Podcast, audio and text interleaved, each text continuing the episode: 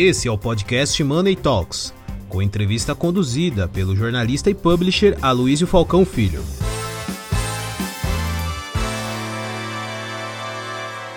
Olá a todos, bem-vindos a mais uma edição de Money Report Money Talks. Hoje nós vamos conversar com um trio. É uma coisa rara aqui em Money Report, mas é, são três nomes importantíssimos hoje no mercado da educação corporativa e mais que isso, na inovação também. Nós estamos aqui com o Thales Gomes, no lado, o Alfredo Soares e depois Bruno Nardon. É, os três são sócios da G4 e a gente vai falar um pouco sobre educação executiva, também vamos falar sobre inovação e principalmente da criação de ecossistemas, de comunidades, algo importantíssimo hoje no mundo da internet a gera, terceira geração da internet que está surgindo e modificando tudo, talvez seja um dos grandes vetores de transformação da sociedade nos próximos anos. Thales, você que é um entusiasta aí desse, desse tema, conta pra gente como é que surgiu a G4, como é que ela se encaixa diretamente na internet de terceira geração. Primeiro, muito obrigado, é um prazer estar aqui com você, Aloysio, falando para todos vocês que estão nos assistindo agora. É, o G4 Educação é a nova escola de negócio, então a gente entende que o tomador de decisão hoje, o dono de empresa, ele não tem mais um, dois anos para sentar em uma sala de aula e ouvir apenas teóricos falar sobre as ferramentas que ele deveria utilizar para desenvolver as pessoas para ele trabalham, para desenvolver o teu negócio. Então a gente criou uma escola de negócios que pega as práticas, que traduz as práticas das melhores empresas, daquelas que mais crescem no mundo, de modo que ele consiga aplicar isso em seus negócios de uma forma super rápida. Né? Então, como que as empresas que mais crescem no mundo contratam pessoas? Ah, qual o modelo que eles utilizam para criação e manutenção de cultura? Qual o modelo que eles utilizam para poder criar os seus processos e ter ganhos de eficiência? Então, a gente traduz essas práticas para o empresário, especificamente brasileiro, de fato, né? de modo que eles consigam aplicar isso nos negócios, como a gente fez nos nossos negócios. Então, o G4, Luiz, ele nasce exatamente num, num, conjunto de três empresários que vieram do setor de tecnologia, eu, o Alfredo e o Nardon, o Nardon ali fazendo Canu e fazendo Rap no Brasil, o Alfredo fazendo X-Tech, que foi comprada pela Vetex, então convivendo ali, ele ajudando a levar a Vetex para o IPO, eu fazendo Easy Taxi, fazendo Singu. A gente falou, bom, por que a gente não pega essas práticas que a gente utiliza, que faz com que os nossos negócios cresçam tão rápido, e traduz isso para a indústria tradicional? Então, como que a, o, o, empresário, desde a da indústria, que tem uma fábrica de sapatos, até aquele empresário é, de indústria alimentícia ou até de tecnologia, consiga traduzir essas práticas e aplicar nos seus negócios. A gente fez alguns programas que fazem isso, e no meio desses programas vimos a oportunidade de criar softwares para poder treinar o time, o G4 Scale, né, que usa uma tecnologia para identificar quais são então os gaps de conhecimento que o time desse empresário tem e propor um caminho de desenvolvimento através de conteúdos feitos sempre com C-levels ou founders de companhias que aplicam aquilo que a gente está ensinando, né? ou o G4 Club, que é um clube de negócios que a gente tem, ou é, via outros programas que a gente tem de formação para desenvolver não só o empresário, como também os profissionais que o trabalham. Um dos maiores problemas que eu acho que os empresários têm hoje é transformar sua própria visão em cultura para a empresa e vocês têm uma solução para isso. Conta para a gente como é que funciona. A gente entende, Aloysio, que cultura nada mais é do que um framework pelo qual você espera que as pessoas tomem decisões. Né? Então, cultura é um conjunto de, princípios e valores que, através desses princípios e valores, facilita o caminho, cria um atalho para que outras pessoas que não sejam decisor ajam muito parecida com a forma como o decisor gostaria que fosse agido. Só que o problema é que criar essa cultura parte de dois princípios. Um, comunicação, né? As pessoas não vão adivinhar o que está na sua cabeça, a gente tem que falar isso consistentemente através dos canais certos. E principalmente eventos. Através de quais eventos esse líder vai conseguir criar e perpetuar essa cultura, fazer com que as pessoas adotem essa cultura, que é tão complexo quanto criar essa cultura. Então, um exemplo que eu gosto de dar é, digamos que você queira fazer com que seu filho se torne um leitor, que ele tenha o hábito de ler livros. Se eu não comunico constantemente a importância de adquirir conhecimento através de livros para essa criança, provavelmente ela não vai é, ter interesse por livros. Se eu, num ambiente onde eu estou num almoço, num jantar, não falo sobre os livros que eu estou lendo e como aqueles livros estão adicionando na minha vida, provavelmente aquela criança não vai criar interesse. Se eu não apresentei-o com livros, provavelmente aquela criança não vai é, criar interesse. Se eu não leio junto com aquela criança, né, então domingo à tarde, após almoço, eu leio junto, a gente comenta sobre aqueles livros, fala do que está agregando na nossa vida ou vai agregar, essa criança não vai ler esse livro. Então, a mesma coisa vale para os nossos funcionários. Né? Eu quero criar um determinado conjunto de princípios e valores, eu quero que essas pessoas sigam esses princípios e valores, esse framework que eu chamo de cultura.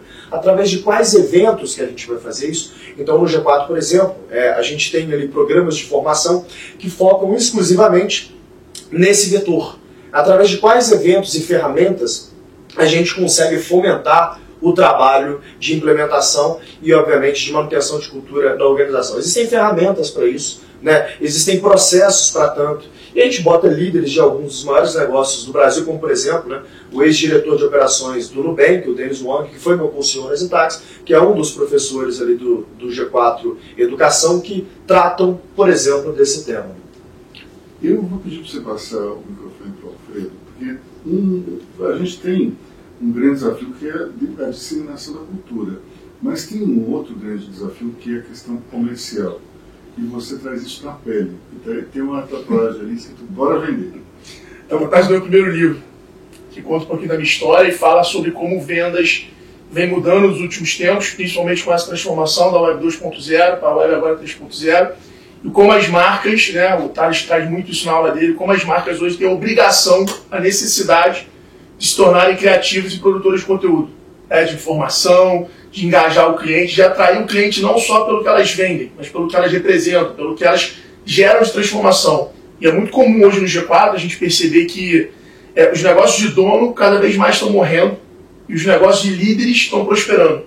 E é uma transformação. Quantas pessoas no Brasil são donas dos seus negócios, começaram sozinho, herdaram da família, negócios grandes, e chega no momento que ela não consegue mais crescer. Então essa transformação de líder para mudar a cultura do negócio, para enxergar novas oportunidades, é uma mudança de mentalidade, é uma mudança de agenda, como o Tati falou. A rotina de um líder é completamente diferente da rotina do dono do negócio. Agora, quando o dono do negócio vai procurar vocês, é porque alguma coisa está incomodando.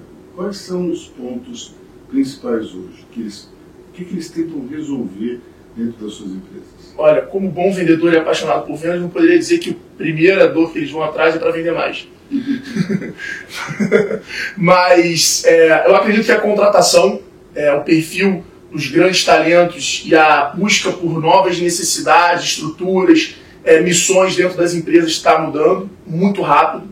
É, vendas é uma dor constante também e indicadores, né, que é um assunto que o Nardon ele ensina e ele é um cara que defende muito, é embaixador dessa gestão por growth, né, por, por métricas, e a gente percebe que hoje é, é como se os donos dos negócios eles não eles precisam dar um diagnóstico, só que eles não têm o exame da empresa deles. Então meio que vai na intuição, meio que vai no feeling, meio que vai no histórico, mas eles não conseguem ter um acompanhamento de dados para poder ter, tirar insights e refinando a intuição deles nas decisões.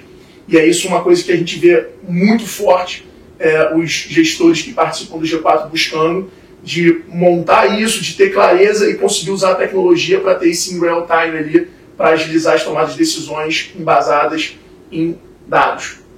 Vamos então aproveitar o ensejo para Nadon, já que, já que ele é o homem dos indicadores, das métricas aqui, como é que, como é, que é trazer um empresário, é, aquele sujeito que é um empreendedor, é, ou então está sempre dentro de um, de um espectro de uma, de uma, empresa familiar, como é que é trazer para esse mundo da, da análise preditiva dos números? que vão mostrar performance? Boa.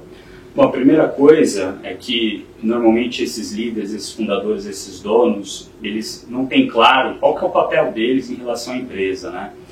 É, quando a gente pensa a empresa em, em três é, fundamentos, né, sendo que o fundamento mais alto é o estratégico, o do meio é o tático e o mais baixo é o operacional, muitos desses donos que vão lá é, estão no operacional ou indo para o tático. E, e, muitos deles também já estão no estratégico, mas a primeira coisa que a gente tenta trazer para eles é a diferença de cada um desses momentos. Né? Se você está no operacional, o que é esperado de você? Né? Fazer aquilo dar certo, fazer a venda dar certo. É, é fazer o seu produto ser produzido né? e assim por diante. Quando você vai para o tático, você vira líder das pessoas que tocam operacional. Quando você está no estratégico, você fica líder dos líderes. Muitas vezes o dono ele está tão é, impermeado no dia a dia que ele não consegue tirar um tempo hábil para dar dois passos para trás e olhar as coisas um pouco de distância entender aquilo que ele deveria estar tá dedicando o tempo dele. Muitas vezes porque ele gosta de vender, ou às vezes ele gosta de produzir, ou às vezes ele gosta de algo e ele fica naquilo. Né? Então, primeira coisa que a gente traz é isso. Qual que é o seu papel dentro da sua organização? E no fim do dia, a gente mostra para todos eles que o papel dele é ser líder dos líderes e sair do dia a dia do operacional, logicamente que mergulhar de novo quando precisa. E junto com esse sair do operacional, vem também o como você delega e não delarga. Né? Muitas vezes, esses donos, é, eles têm dificuldade, quando eles estão dando esses passos para cima, de delegar da maneira correta. E delegar da maneira correta quer dizer delegar, mas olhar, observar a distância, preparar a sua empresa para que você consiga deixar os seus colaboradores irem lá, fazerem testes, errarem e aprenderem de maneira rápida, mas que nenhum erro seja fatal ao seu negócio. Então, todo o, o ensejo que a gente traz de controlar a empresa através de métricas, indicadores, vem daí. Vem do que, que eu preciso controlar no operacional, o que, que eu preciso é, controlar no tático, o que, que eu preciso controlar no estratégico. Quando a gente tem esses três layers muito claro, fica muito mais fácil do próprio dono entender aquilo que é importante para o negócio dele, importante para olhar para o futuro e saber para onde está indo, importante de bater a meta desse próximo ano, um ano e meio, e importante de controlar o dia a dia. Então, primeiro a gente traz isso, o macro, e daí depois a gente vai mergulhando para cada ponto. E logicamente que cada negócio vai ter um, um, um conjunto de métricas indicadores diferentes. Mas a gente tenta ali trazer os conceitos mais amplos do negócio desde né, o, básico, fundamento do G4, do Gestão 4.0, é colocar o cliente no centro. Quando a gente coloca o cliente no centro, quais são as métricas que a gente usa para isso? Como a gente olha aquele cliente que a gente adquiriu, quanto que a gente gastou para trazer ele, quanto ele vai me trazer de retorno ao longo do tempo e quando ele vai me trazer esse retorno. Então hoje é normal da maioria das empresas controlarem um demonstrativo de resultado, olhando receita, custos indiretos, custos diretos, e fluxo de caixa. Muitas vezes você vai granularizar isso um pouco com, é, é, é, com dados por produto, mas dificilmente a gente vê ainda hoje em grandes empresas, grandes conglomerados, eles colocando o cliente no centro e olhando o cliente no centro, olhando métricas como custo de aquisição do cliente, o CAC, o quanto esse cliente vai trazer de mais contribuição ao longo da vida dele, que é o Lifetime Value, o LTV, como eu meço se esse cliente está feliz ou não com a qualidade do produto e do serviço que eu estou entregando para ele, que é o NPS, o Net Promoter Score, entre várias outras métricas, dados, indicadores que a gente traz para esses gestores que a gente entende que são que vai fazer a vida dele mudar de patamar. Então, na prática, vocês fazem uma espécie de imersão, uma consultoria é, junto ao cliente para poder oferecer a melhor educação executiva, é isso? Não é bem uma consultoria, a gente, na verdade, a gente fez uma, uma curadoria. Então, o que a gente está falando, Luiz, Muitas vezes o gestor que está nos ouvindo, ele já passou por esses temas. Mas como o gestor que está nos ouvindo, geralmente, principalmente o público de Money Report, é um gestor de uma grande empresa, então ele não teve talvez tempo de se mergulhar naquilo que realmente importa. Então, ah, veja o G4 como um grupo de nerds que ama estudar gestão e que mergulhou naquilo que realmente importa e fez uma curadoria. Então ele está te dando um resumo, falando, olha, é isso que você precisa focar agora em, em gastar um tempo aí, aprender como usar isso direito e botar seus diretores para aprender a usar isso também. Isso é o que importa, isso que está entregando mais resultado para as companhias que mais crescem no mundo.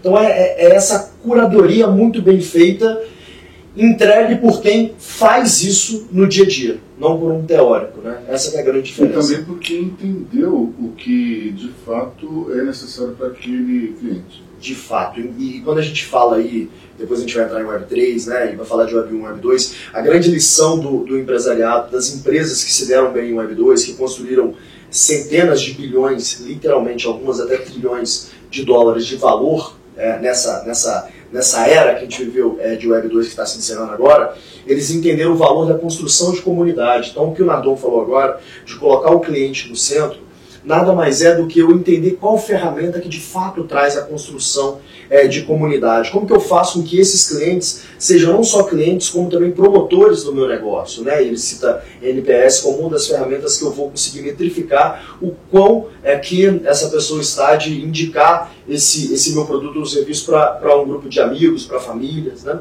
Então, é, a, a importância disso é, se eu não consigo construir um produto ou um serviço que as pessoas estejam dispostas a pegar o telefone e mandar no grupo de WhatsApp recomendando, ou postar uma foto disso na rede social, eu provavelmente vou perder mercado para aquela empresa que consegue fazer isso. Inclusive, um dos grandes indicadores, essa é uma pesquisa da, da Bain, ela demonstra isso, o Loyalty Leader, ele tem um CAGR duas vezes maior do que o average quando eu estou medindo o NPS. Então, se eu tivesse hoje fazendo um rebalanceamento de carteira e eu tenho uma companhia ali que era é líder de market share hoje, só que ela está below the average no NPS e eu tenho um segundo lugar ali, crescendo receita com qualidade e o NPS dele está muito melhor do que esse outro, esse líder que está é, abaixo do average, eu apostaria literalmente muito dinheiro de que ele vai passar isso num período muito curto assim, de tempo. E durante esse momento inicial, quando vocês olham esse cliente, vamos supor que ele esteja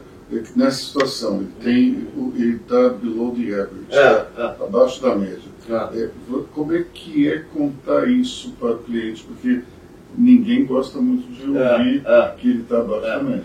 É que imagina o seguinte, se esse cliente, se esse, se esse empresário ou esse, esse level estivesse entrando, sei lá, numa Fundação Getúlio Vargas, numa Dom Cabral, ele não vai ter um professor que vai pegar ali pela mão e falar assim, ah, vamos olhar a tua empresa, vamos fazer isso juntos aqui e tal. Então a diferença dos nossos programas de formação é a gente entrega a ferramenta para que ele consiga fazer essa própria análise e que ele decida para onde que ele vai fazer. Só que como tem é, metade do tempo dessa formação que a gente faz, é uma formação de três dias intensos, tá? Então a gente vai pincelar alguns assuntos do resumo que a gente fez, ó, você precisa se aprofundar nisso depois, mas mais ou menos como aplica isso. Só que metade do tempo é onde os professores dos programas de formação que a gente tem tiram para fazer a mentoria.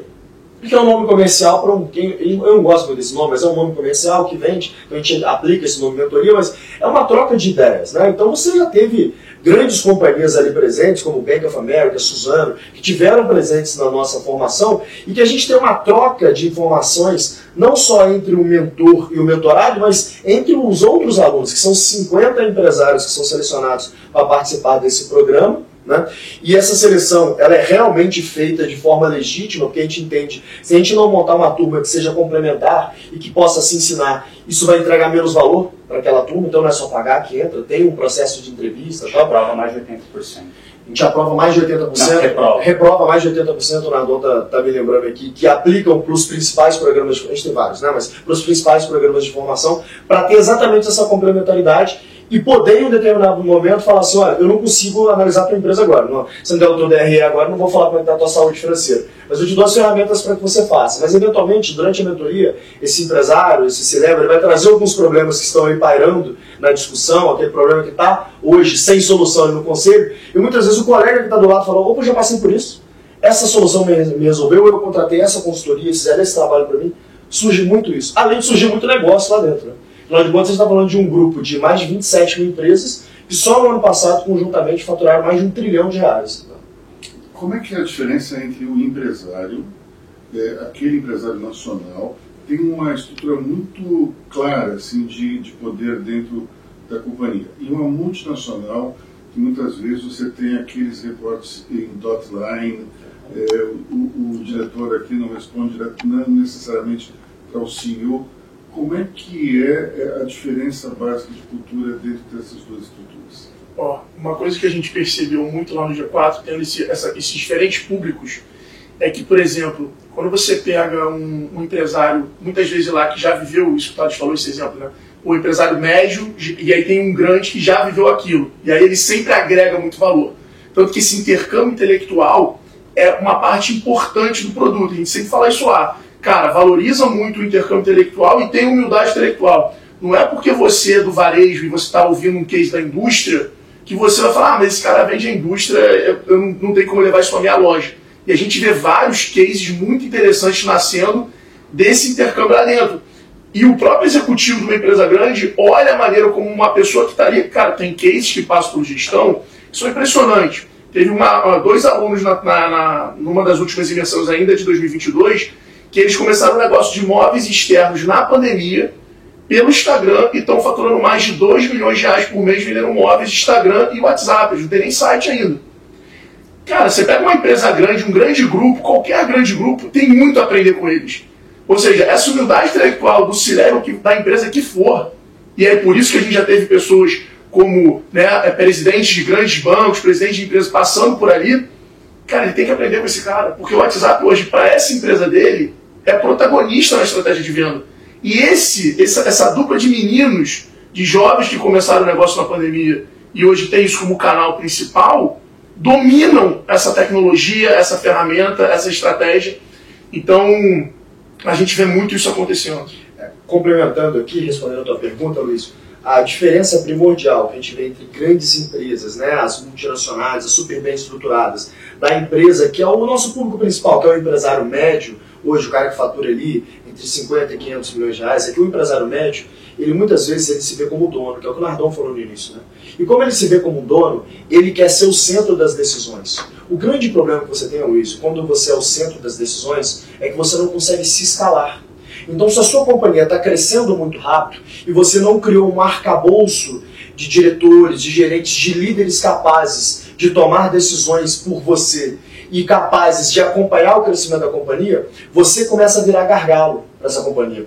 Então as companhias que mais crescem no mundo, elas têm é, uma, uma, uma, elas têm quase que como regra, né, descentralizar o poder de decisão, de modo que você tenha áreas que tenham seu, seu budget próprio, que tenham seus times próprios. Então, tem áreas de negócio que tem seu próprio time de TI, por exemplo para eu não ficar entrando na fila da TI, que eu tenho certeza que todo mundo que está nos assistindo aqui tem esse problema em comum, né? A fila da TI, e sempre tem um problema de os diretores reclamando que as suas ferramentas estão, é, que, que os seus pedidos, os seus tickets estão parados na fila da TI, então é por isso que eu não estou entregando. Então, a forma que as grandes companhias, por exemplo, é, nos Estados Unidos resolvem isso é criando o que a gente chama de squads, então grupos descentralizados de trabalho, onde eles têm seu próprio time de TI, de modo que a equipe de TI de uma grande companhia vira uma equipe de plataforma, como se fosse uma software house interna. Então tudo que é estrutural e grande e para o cliente, eu faço no fluxo da TI normal, né, nessa, nessa plataforma. O que é mais relatório, modificações, coisas de back interna, os times têm seu próprio time de TI para que eles tenham agilidade.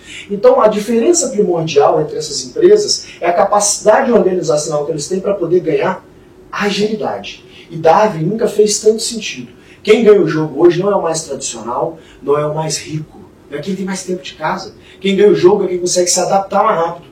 E o processo de adaptação está intimamente ligado nas ferramentas que a gente fala do gestão 4.0, né? Que é essas ferramentas para poder fazer com que a gente tenha mais adaptabilidade. Agora, como é que você lida com as características humanas dentro desse processo? Porque é, muitas vezes um empresário ele, ele tem, digamos, uma autoridade que vem do sucesso. Então, ele, alguns deles acham que tem razão em várias coisas porque conhecem bem o seu mercado, sua empresa. Como dizer para eles que, que tempo, os tempos mudaram e que eles precisam se adaptar? Porque é preciso uma certa sensibilidade, não é, não é jogar a realidade nua e crua na cara deles. É super complexo mesmo, tanto que é, a minha aula específica, né, que é uma aula de gestão, eu começo mostrando o SAP 500 e a evolução do SAP 500 nos últimos 21 anos, né? Aí eu demonstro que, sei lá, 20 anos atrás você tinha uma empresa só. O Standard é. Poor's, as 500 do Standard Poor's. É, as 500 mais, mais ricas do mundo, né? Empresas mais ricas do mundo. Então o top 10 ano passado tinha, há 20 anos atrás tinha só a Microsoft, se eu não me engano, né? Hoje em dia, a, as únicas ali no top 10 que não são de tecnologia, acho que é a Berkshire Hathaway, que investe quase todas as outras estão acima, né? E, e o pessoal de petróleo lá do, dos árabes, que eu me esqueci a o nome da companhia, mas é que é aquela companhia que fez um IPO a Aram. A Aram, né? São, são as únicas empresas que não são de tecnologia. A verdade é o seguinte, Aloysio, aquela discussão de empresa de tecnologia, empresa não tech, não existe mais. a tecnologia está presente intimamente em todos os negócios. Seja uma padaria ou seja um próprio negócio de tecnologia. Porque, no mínimo, eu vou usar a tecnologia como mecanismo para ter uma melhora operacional que, por consequência, vai me permitir crescer mais minha organização sem que o meu DNA acompanhe. Né? Se eu consigo crescer segurando meu DNA, por consequência, eu vou ter uma margem de contribuição melhor, o que vai eventualmente me permitir fazer mais caixa, que, por consequência, pode me colocar à frente do meu mercado se eu reinvestir melhor esse caixa. Afinal de contas, né, gerir é sobre isso. Né? É ter as pessoas certas alocadas no que elas são melhores, desenvolver essas pessoas e alocar recursos. Né? Quais são os projetos, as avenidas de crescimento que vão ser escolhidas por aquela organização para que elas consigam fazer esse processo de adaptação àquilo que o mercado está demandando. Né? Afinal, de, afinal de contas, empresas nada mais é do que resolver problemas. Né? Então, como o mercado demanda a resolução daqueles problemas? A gente demonstra isso para esses empresários, para esses levels, falando, olha, é, esse é o caminho. Né? Eu, eu sempre faço a brincadeira, você não consegue brigar com um gorila, né? Você só aceita que o gorila te abraçou. Então, esse é o caminho, não tem como eu brigar contra isso. Ah, mas eu sou uma companhia que eu, eu, eu, eu, gosto de ficar um pouco mais fora do mercado, eu não quero estar envolvido em redes sociais. Cara, não existe isso mais. Essa discussão existia, por exemplo, há 15 anos atrás. Né? Será que a minha, minha organização vai ter seus perfis oficiais em redes sociais? Hoje não existe essa discussão mais. Se eu não tenho esse perfil, eu perdi uma ferramenta poderosíssima de trabalho para construção de comunidade, que eventualmente vai se transformar num canal de vendas para minha organização, né? que vai permitir que eu transforme esses meus clientes em promotores do meu negócio, né? embaixadores é, do meu negócio. Então, ao demonstrar isso né, por A mais B para esses empresários, eles saem desse programa de formação com uma concepção de fazer negócio, eu posso afirmar categoricamente, completamente diferente. Só bom, é verdade. E são muitas coisas que as pessoas ouvem falar, mas nunca teve ninguém com autoridade, como graças a Deus nós temos, no tema, para poder falar, olha, é isso aqui, olha essa, essas referências aqui, olha o que as empresas que mais faturam e que têm receita no mundo estão fazendo, as empresas que mais crescem no mundo estão fazendo. Então ele, ele demonstra pela prática que de fato funciona. Né? Bom, todas as empresas, então, elas vão ser de tecnologia também, não importa qual é o seu ramo de atividade mas nem todas vão ter um espírito de startup. Definitivamente. E é importante destacar o seguinte: ser de tecnologia, o que a gente está querendo dizer é que há tecnologia embarcada ali para que essa companhia é, consiga criar melhores produtos ou serviços ou consigam criar é, é, processos mais eficientes para, como eu disse, crescer sem depender tanto do aumento de dinheiro. Né? Agora, uma outra coisa é ser uma empresa de produto. E aí eu afirmo categoricamente, vou aproveitar que estou on tape aqui, sem problema nenhum com relação a isso todas as empresas que não se transformarem em empresa de produto, e eu já explico o que é isso, nos próximos 20 anos vão morrer. Então explica o que é uma empresa O que é uma empresa de produto? Né? Uma empresa de produto é uma empresa que ela consegue enxergar o valor que ela entrega, seja serviço ou produto, e ela consegue colocar os seus processos para alimentar esse produto com base naquilo que os clientes querem. Então, ao invés de eu fazer focus group, nos foi ensinado nas escolas de negócio, o que eu quero é criar um canal de comunicação aberto com os meus clientes através de ferramentas como o próprio NPS, através de redes sociais, através de contatos que eu vou ter em eventos com esses clientes, para entender o que eu de fato tenho que fazer para que o meu produto seja um organismo vivo, ele esteja constantemente evoluindo com base naquele feedback é, que esse cliente está nos passando. Uma empresa de produto é uma empresa que tem um cliente no centro como o Nardon falou. E é por isso que é tão importante, ao invés de eu estar discutindo aqui um, uma diretoria de marketing e uma diretoria de vendas, eu juntar essas duas diretorias e chamar isso de um grupo de growth, né, que é pensar em crescimento da companhia, não só crescimento via investimento em marketing, mas também crescimento através de melhoria de produto, de processos. Eu quero até passar a palavra para o Nardon, porque ele é especialista nesse fato, eu acho que ele pode é, é, deixar isso muito mais claro para a gente boa. No fim do dia, é, quando a gente faz essa né, diretoria que o Thales falou aí, que juntando time de vendas time de marketing, é, no mercado mais conhecido como o CRO, né, o Chief Revenue Officer, é o cara que traz receita para casa. Quando é o cara que traz receita para casa, ele entende que colocando o cliente no centro, mas tirando esse cliente da média, né, não olhando a média do cliente, é criando clusters, grupos e subgrupos de clientes, e para cada subgrupo desse, entender qual é a dor, dúvida ou desejo desse subgrupo. E para esse subgrupo eu vou adaptar meu produto, meu serviço, vou adaptar meu canal de distribuição, e vou adaptar como eu rentabilizo esse produto ou esse serviço, de uma maneira que eu tenha margem de contribuição para ele. Mas cada subgrupo vai ter uma dor, dúvida, desejo diferente. E para isso, né? É, eu preciso entender da porta para fora esse cliente bem e adaptar a porta para dentro né, de casa, para dentro da empresa, em como tratar esses subgrupos da melhor maneira possível. E fazendo isso, eu vou fazer o quê? Eu vou adaptar meu produto ou serviço, eu vou ter que desenvolver ele melhor, eu vou ter que melhorar talvez o atendimento, eu vou ter que mudar minha empresa inteira do começo ao fim para que atenda aquele subgrupo de cliente. E hoje, naturalmente, as empresas estão acostumadas a fazer o quê? A utilizar tudo pela média. Então, eles querem que um produto ou um serviço atenda todos os tipos de clientes dele diferente. Isso não vai acontecer. Agora, como é que é possível? Uma coisa é a gente, digamos, entender a cabeça do cliente e oferecer alguma coisa que ele quer, né? uma coisa que ele queira. Outra coisa que eu acho que é o mais desafiador oferecer algo que ele ainda não sabe que ele quer. Como é que a gente chega, como a gente mata essa, essa charada? Luiz, eu falo na minha aula, e complementando o que o Nardon falou, que algum tempo atrás, ouvir, ouvir o cliente era o diferencial. E poucas empresas ouviam os clientes. Com a rede social, né, é, isso não era mais uma questão de a empresa querer ou não, que o cliente ganhou voz, então o cliente fala com a empresa, o cliente reclama publicamente. É, então a dinâmica mudou. A gente tem aí o Reclame Aqui, a participação que ele tem hoje. E, e dependendo da, da, forma como você faz gestão da sua conta no Reclame Aqui, muda a sua conversão, seja do seu e-commerce ou do seu negócio de serviço. Hoje, o desafio e o uso da tecnologia, como o Thales falou, é você conseguir observar o seu cliente.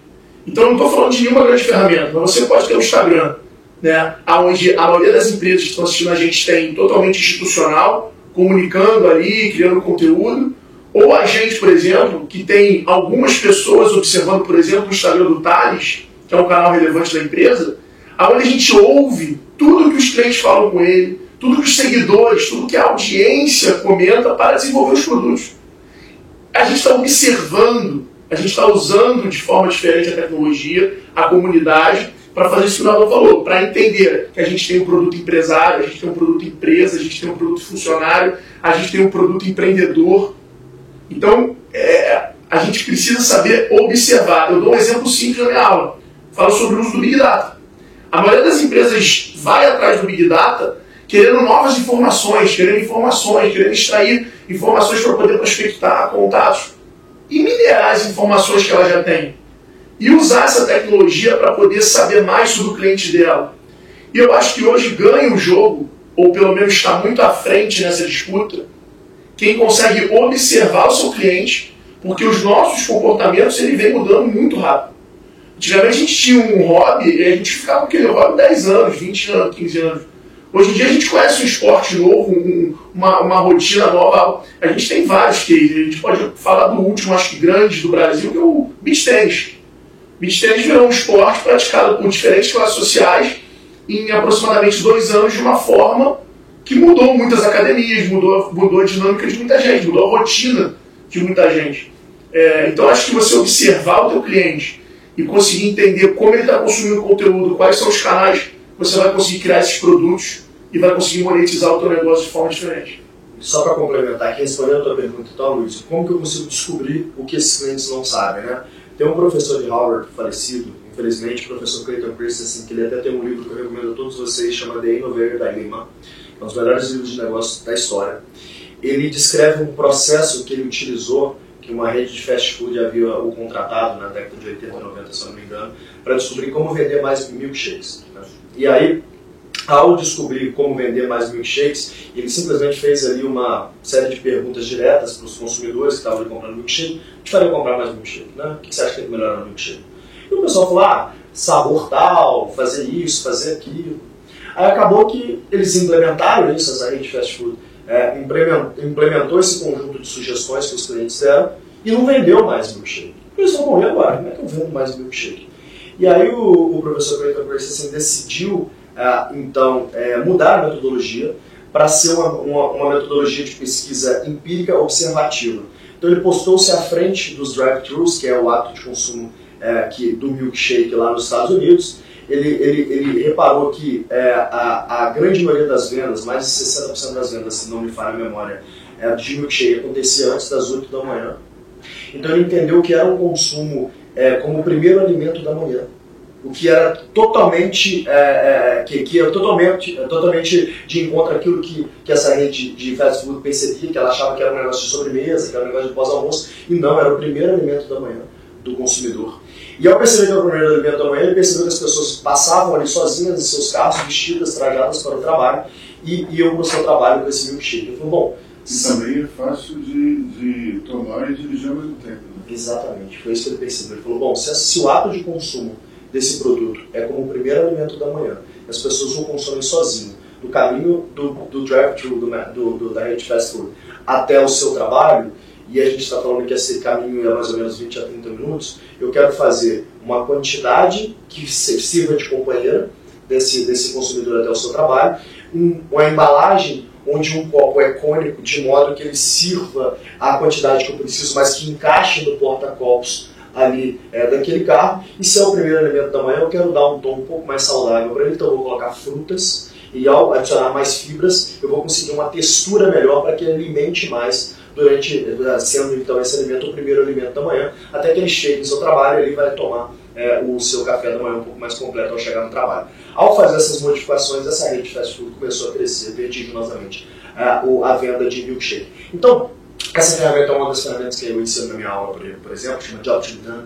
É essa forma de entender, de observar o seu cliente, como o Alfredo está falando, e hoje a gente tem N ferramentas pelas quais a gente consegue captar essa mudança de comportamento que antigamente a gente não tinha. Né? Então hoje o trabalho está mais fácil. Essa forma de observar nos permite mudar ali os processos da, os processos da organização para entregar aquilo que o meu cliente quer. Então todo mundo sabe aqui do banco que o grande diferencial dele quando ele surgiu há poucos anos, há poucos anos atrás era ter um atendimento que ele dizia ser o melhor atendimento do mercado.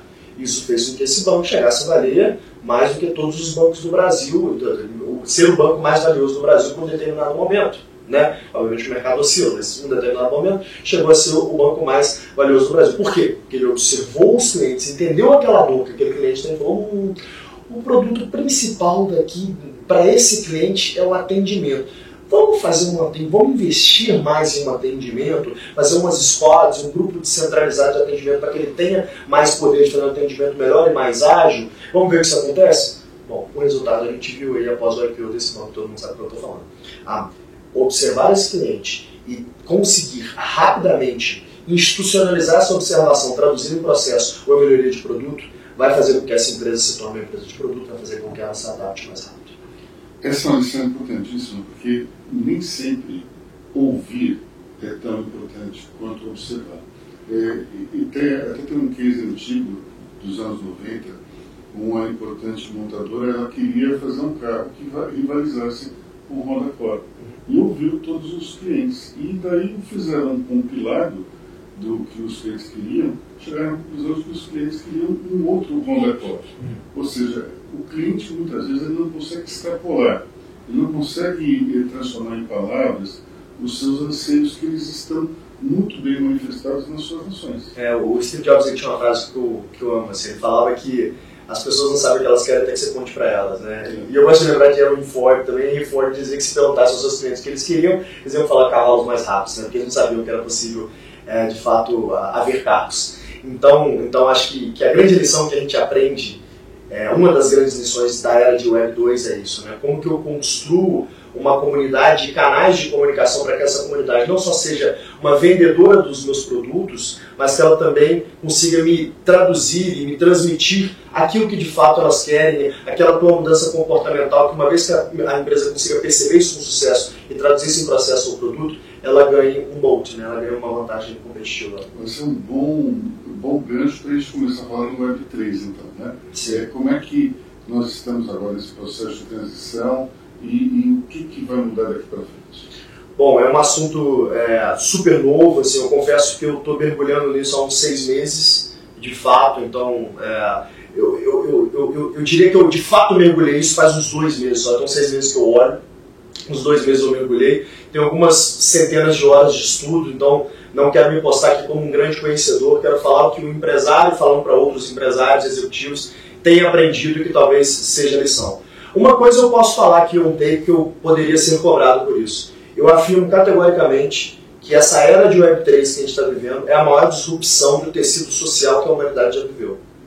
E eu já já vou explicar o porquê. Primeiro vamos fazer a evolução do que é Web 1 até o Web 3. Tá? O Web 1 era onde as grandes corporações tinham o poder da comunicação.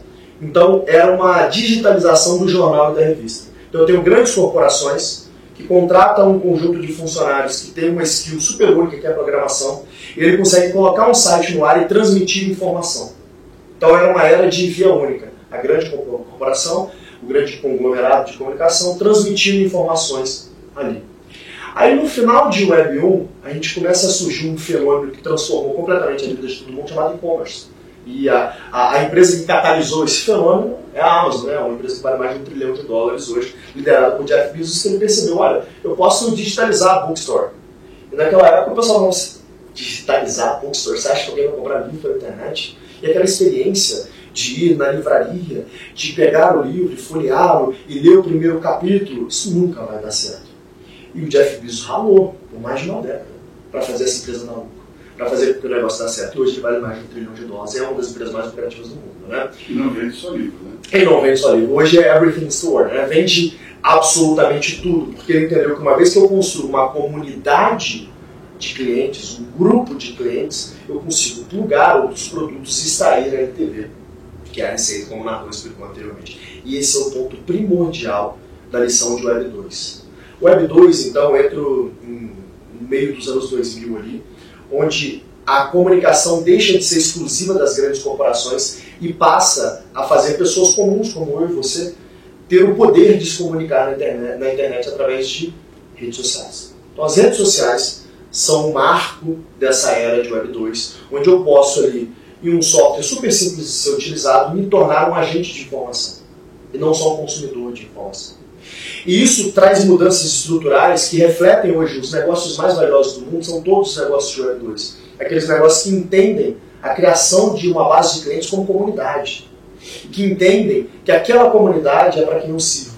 E como todo servente de uma comunidade, eu preciso ouvi-la, eu preciso, como vocês fazem aqui no Money Report, eu preciso ouvir essa comunidade, eu preciso adaptar meu produto, meu processo com base naquilo que atende à necessidade daquelas comunidades, mais rápido do que eventualmente um competidor poderia fazer, porque senão eu vou perder essa minha comunidade. Essa lição é, de negócios fez com que nascessem, por exemplo, o Alfredo deu um exemplo mais cedo, né, do, dos alunos do G4 que criaram lá a loja de móveis na internet, nascessem as DMVPs, né? Então hoje você tem, sei lá, as Kardashian, por exemplo, criando marcas de maquiagem que valem mais de um bilhão de dólares por alguns anos só. E você tem outras empresas centenárias que competem hoje com uma Kardashian e que investiu literalmente bilhões de dólares em P&D para poder fazer aquilo que uma Kardashian fez em um, dois, três anos. Né?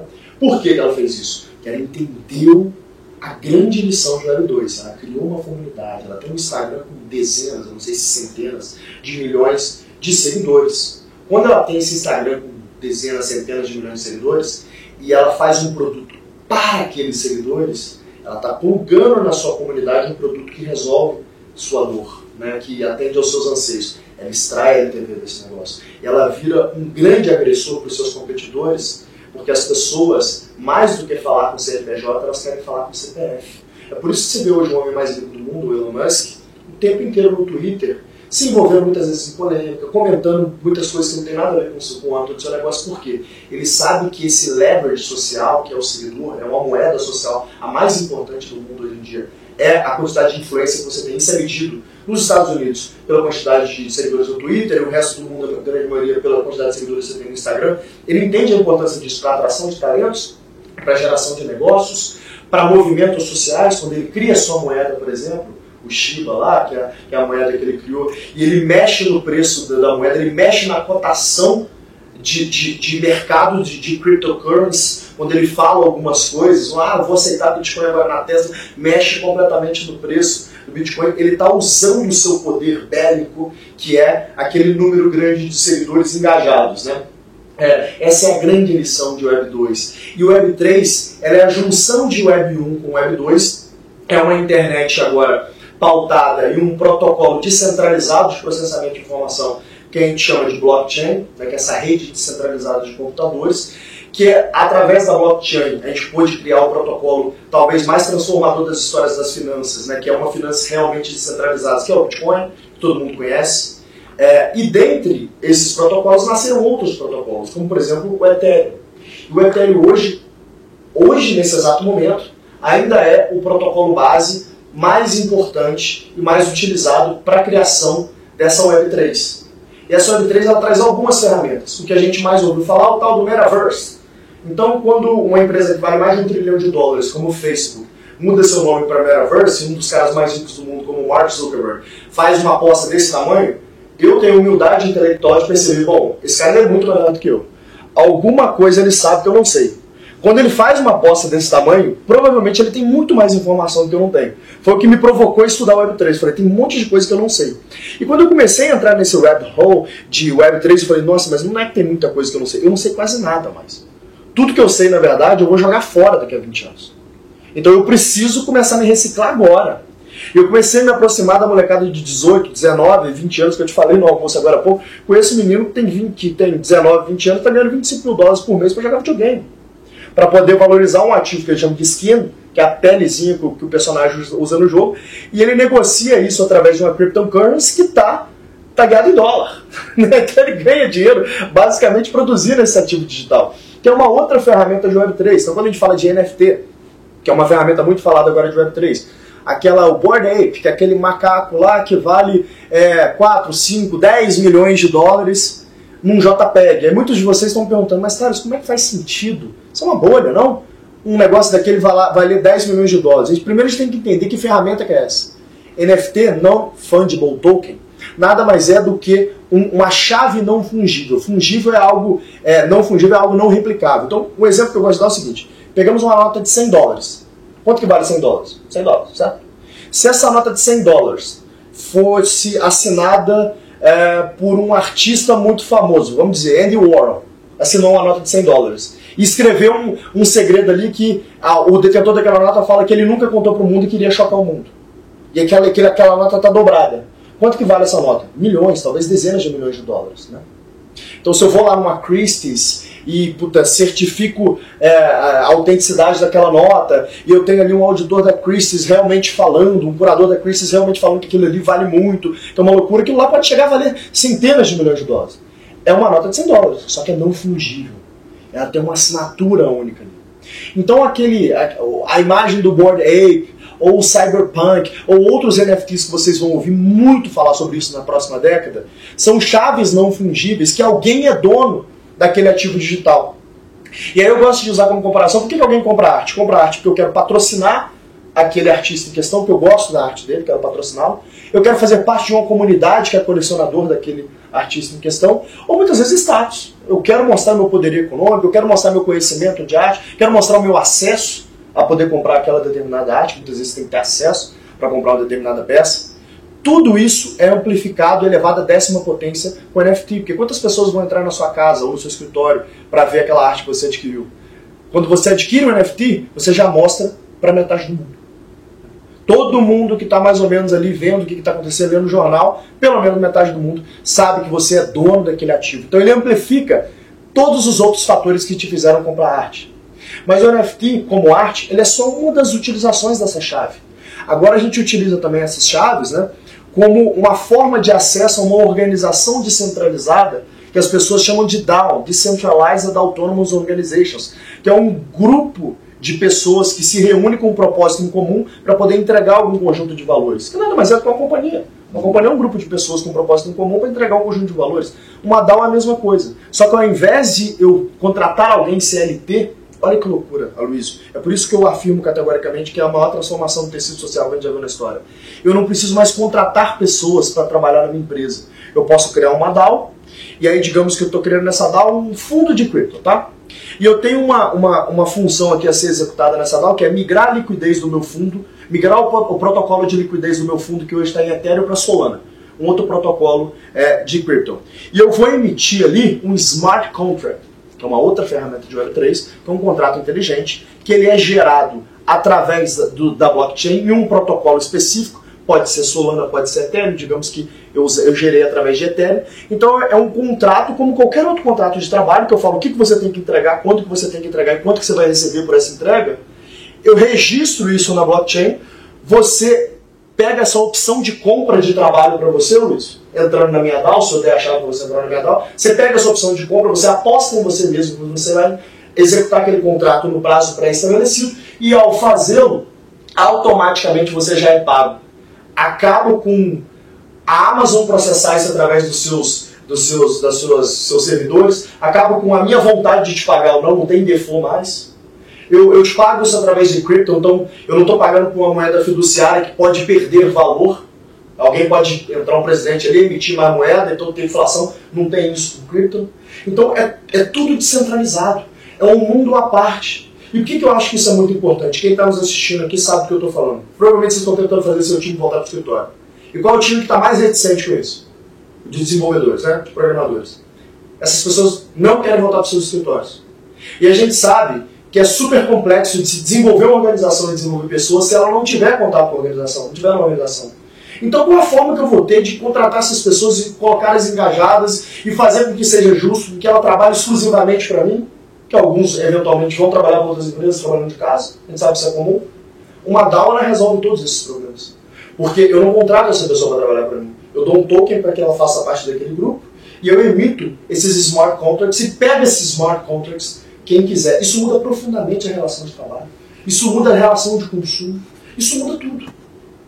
Então, quando eu falo de NFTs, quando eu falo de DAOs, quando eu falo de smart contracts, quando eu falo de crypto, todas são ferramentas que compõem essa Web3 que nada mais é do que a internet feita por ela mesma e controlada por ela mesma.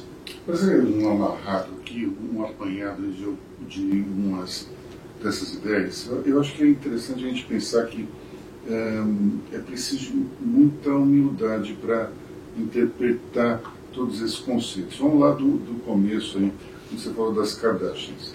É, existe muito preconceito em torno dessa família e, e muita gente acha que é, são três irmãs desmioladas e tal, mas eu aconselho todo mundo a ver uma entrevista do Martin Sorel, melhor, uma entrevista que o Martin Sorel fez com a mãe delas, a Kris Jenner é, é muito interessante você ver todo o planejamento que houve para que cada uma das irmãs representasse um segmento do público feminino. E por isso que elas têm uma marca tão forte para lançar esses cosméticos. Esse é o primeiro ponto interessante. O segundo ponto interessante que eu vejo é justamente a humildade que nós mais velhos precisamos ter, como você teve, de falar com esses jovens de 19 e 20 e poucos anos e entender o que, que eles podem trazer de diferente para nós. Porque, infelizmente, é, existem pessoas é, que são da minha idade, por exemplo, que acreditam que é, é uma geração de mimimi, sem resiliência, no diabo quatro. Não é bem assim, é uma geração diferente, pensa de uma forma diferente, mas eles têm o pulso desse novo mercado, desse novo mundo e eles têm muito que ensinar para todos os empresários. Por isso que eu acho que é bastante interessante o que você tem feito aí, falando com esse pessoal que ganha 25 mil dólares jogando. É, é incrível. É, assim, acho que tão importante quanto, assim, é, para nós foi isso, né? Então nós, há muitos anos, assim, nós somos é, considerados como, ah, o pessoal que entende tecnologia, o pessoal que está fazendo novo. Em um determinado momento eu parei para ver, eu falei, ô, Luiz, quer saber, eu não estou fazendo nada novo não. Estou fazendo coisa que as pessoas fazem há 10 anos atrás. O que, que é o novo mesmo? Eu estou para trás. Então essa humildade intelectual, ela é importante a todos, porque muitas vezes quem está nos assistindo está liderando uma companhia que vale bilhões e que tem receitas de centenas de milhões, ele fala assim, eu não tenho o que aprender. Só que antigamente você conseguia durar uns 20 anos com essa mentalidade. Hoje em dia, em 5 anos, muitas vezes essa empresa sua que vale bilhões, vai nada. Tive o caso do Yahoo com o Google. O Yahoo teve a oportunidade de pagar algumas centenas de milhões na Google. Alguns anos depois, a Yahoo quebrou. E a Google vale hoje quase 2 trilhões de dólares, não mais, quando vi as últimas cotações. Então é muito rápido a mudança. E no mundo descentralizado de Web3, essa mudança é ainda mais exponencial. Então eu vou dar um exemplo prático aqui para quem está nos assistindo, para não, eu não ficar muito no teórico de Web3. Tá? O NFT é uma chave única, então que eu posso emitir ou vender para um conjunto de clientes para fazer com que esse cliente faça parte de um grupo pré-selecionado. Então digamos que eu sou uma marca de beleza, tá? Beleza não. Digamos que eu sou uma marca de moda, que eu sou a Chanel. E que eu quero emitir um NFT que eu vou co cobrar 10 mil dólares essa NFT e que eu vou emitir só 10 mil NFTs, esses 10 mil dólares. Ao fazer essa, é, é, essa emissão, esses clientes eles vão ter direito a uma coleção exclusiva para aqueles que detêm essa NFT. E digamos que eu vou pegar as mulheres mais influentes do mundo para aquele meu público de Chanel e vou doar essa NFT para essas mulheres mais influentes. E essas mulheres mais influentes vão mudar as suas imagens de perfil, que a gente chama de PFP, né, Profile Picture, nas suas redes sociais, com aquela imagem específica ali da NFT da Chanel. Todo mundo vai falar sobre isso. o que é isso? Eu quero fazer parte desse clube. Quero fazer parte do clube que a fulana e que a ciclana faz parte também. Aí daqui a pouco eu lanço uma coleção exclusiva de uma bolsa que só quem tem aquela NFT pode comprar. E digamos que aquela bolsa custa mais 10 mil dólares. Então digamos que uma bolsa média da Chanel custaria 10 mil dólares. Eu acabei de dobrar o meu LTV, vendendo o token e depois vendendo a bolsa, criar um FOMO, um Fear of Missing Out, em todo mundo que não tem esse token. E como ele é um número finito de emissão, né, como uma moeda fiduciária que eu posso simplesmente imprimir mais, o que, que acontece quando eu tenho mais procura do que oferta de um ativo? O preço sobe, né? Então, o detentor daquele ativo que pagou 10 mil dólares, muitas vezes o pessoal vai estar bidando ali num marketplace, por exemplo, a gente tem o OpenSea, que é um marketplace de NFT, mas tem outros. O pessoal pode fazer lances no seu NFT se vende você quiser. Aí alguém vai lá e vende por 50 mil dólares aquele token.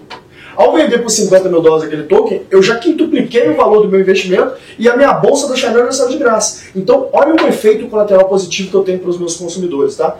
Eu faço o que a gente chama de member get member, eu faço o melhor member get member do mundo, que ele tem um interesse legítimo de fazer mais pessoas quererem aquele ativo para valorizar aquele ativo.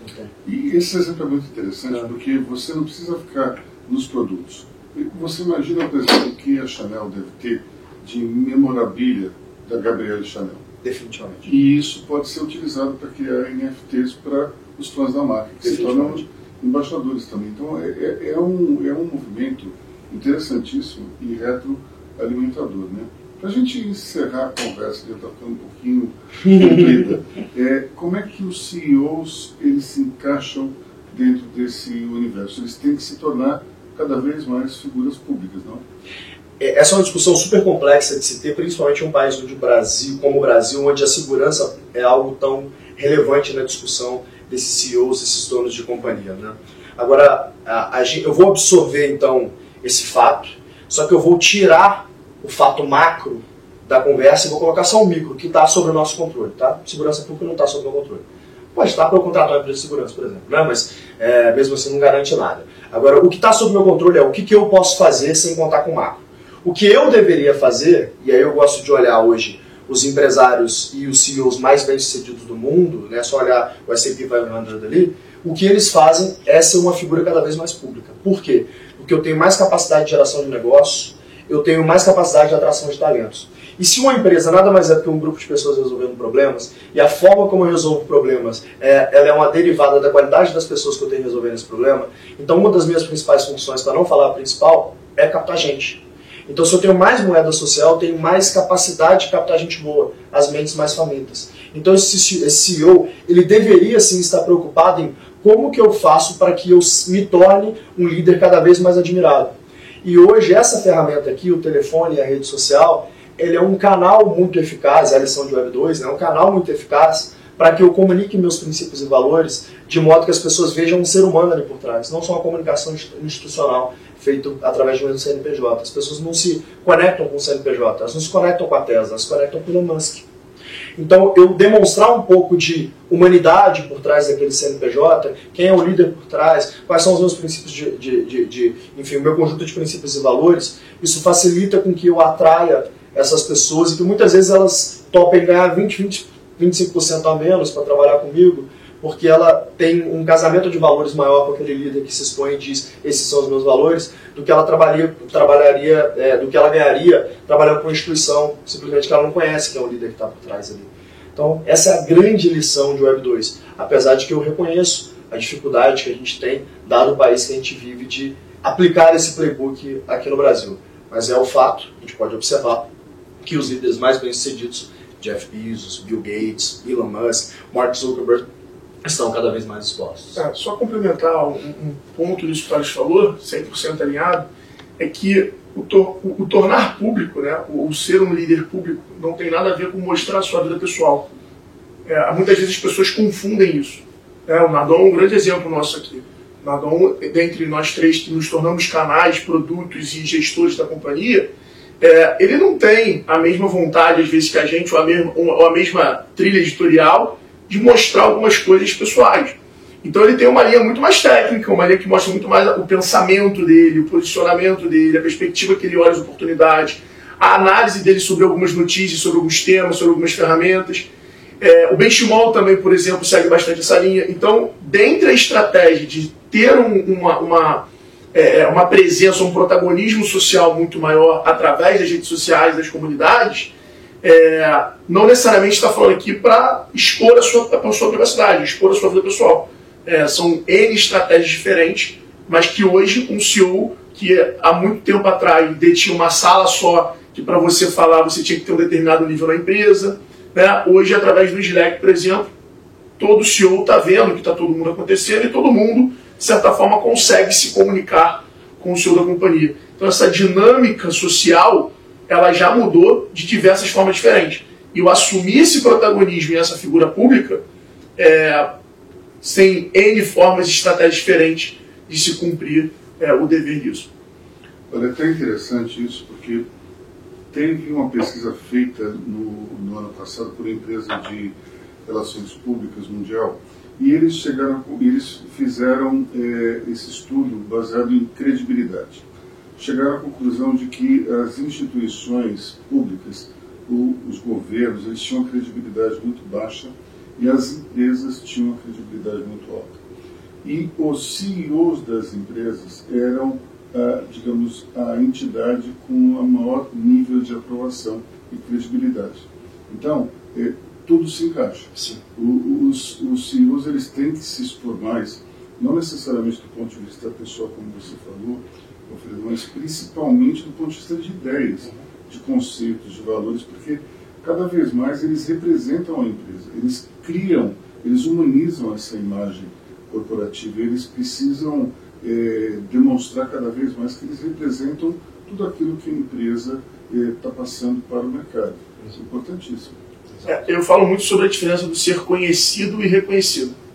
É, e hoje, o CEO da empresa que assume esse desafio, vamos chamar assim, ele já é reconhecido muitas vezes, mas agora ele precisa tornar isso conhecido. Ele precisa fazer, é, ele precisa reverberar isso. E aí isso, obviamente, conecta e atrai muita gente. É, então ele dá alcance a esse reconhecimento que ele já tem muitas vezes, é diferente. Nesse próprio caso que você falou né, da questão política, muitas vezes é o contrário. Ele consegue ter ele consegue ser conhecido, porque ele consegue ter exposição e uma agenda focada nessa de reverberar a ideia dele, mas poucas pessoas reconhecem porque não conseguem ter profundidade de saber qual o resultado ele representa ali. Já o senhor não. A empresa é esse, essa identidade dele e toda empresa carrega um resultado, carrega um legado é, de tudo. Né? O seu escritório, a, o seu valuation, a, a tudo. Bom, eu acho que a lição do dia aqui é que a gente precisa ter cada vez mais humildade de perceber que o mundo está mudando e que nós estamos entrando numa fase socrática, na fase eh, só sei que nada sei. Porque as coisas mudaram tanto que você não pode dizer, olha, eu domino plenamente esse assunto ou aquele outro. E os jovens estão, estão ganhando protagonismo, acho que nunca visto antes na história. Né? 100%, cara. Acho que o G4 é sobre isso. Né? Então, como que esse grupo de estudo transformou numa empresa de educação corporativa, de educação executiva, é por isso. Como que a gente consegue traduzir essas mudanças em ferramentas de modo que em uma formação de três dias você consegue entregar um apanhado para esse líder para que ele consiga aplicar isso nos seus negócios. É exatamente isso que a gente faz e temos mais de 200 pessoas ali super estudiosas fazendo isso lá dentro da companhia. Né? Que para a gente mesmo é isso. Né? A gente não se posta como um messias de que a gente sabe exatamente o que fazer. Pelo contrário, nós somos curiosos e somos executores. Então a gente pega essas ferramentas novas, aprende, executa nos nossos negócios e fala, ó, aprendemos isso aqui na execução, a gente gostaria de saber isso, se a gente estivesse executando de novo, a gente passa esse shortcut para esses líderes. Bom, e essa humildade é importante e eu vou fazer até aqui uma autocrítica que alguns dias atrás, falando sobre o metaverso, eu disse que o metaverso era uma grande solução em busca de um problema. Então, vamos, eu vou então, depois dessa conversa aqui, é, abrir a cabeça e, e, dar mais uma chance ao metaverso, entender um pouco mais o que ele significa e, quem sabe, entrar nessa, nessa nova forma de comunicar. É. Eu agradeço a todos aqui, o, o Bruno Nadron, Alfredo Soares, Thales Gomes, muito obrigado por essa conversa elucidativa e incrível, é, que me ajudou muito a entender esse novo mundo, já que eu hoje estou mais para o coroa do que para o jovem, então estou tentando aqui entender melhor. Eu me sinto assim também. É, em nome do G4 Educação, eu queria agradecer pela oportunidade de bater esse papo. É tão difícil conversar com gente preparada intelectualmente hoje em dia, e você é uma dessas pessoas, um dos bastiões desse preparo intelectual no mundo jornalístico, e é um prazer falar para tanta gente qualificada aqui. Bom, há controvérsias, mas tudo bem, agradeço os elogios. Até a próxima. Um abraço.